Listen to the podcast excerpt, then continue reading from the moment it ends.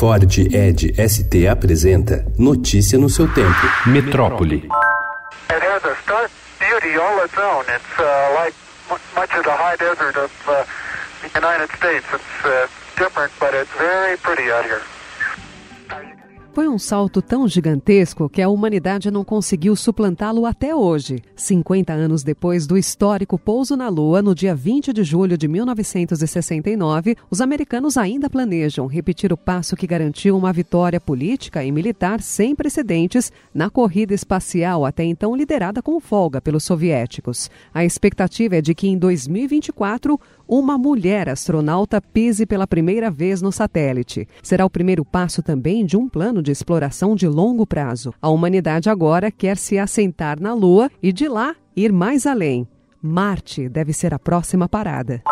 Sem a Guerra Fria, talvez a humanidade jamais tivesse chegado à Lua, ou pelo menos não há 50 anos. A disputa foi o maior estímulo para que o homem conseguisse desenvolver tecnologias tão rapidamente e ir tão longe. O fim da divisão do mundo entre capitalistas e comunistas pode explicar também por que a façanha não foi superada até hoje. O autônomo Wilker Kendi Marinho de Souza, de 30 anos, foi executado com seis tiros em um estacionamento na rua Fidalga, na Vila Madalena, na zona oeste de São Paulo, na noite de anteontem. Um dos suspeitos do crime, Reinaldo Francisco Ribeiro, de 43 anos, foi preso em flagrante. Ele nega a participação. Para a Polícia Civil, a principal hipótese é de que o autônomo foi vítima de um crime encomendado, possivelmente por dívida. Em depoimento, um amigo declarou que Souza ganhava dinheiro com rolo de carro de leilão. www.thepetshow.com。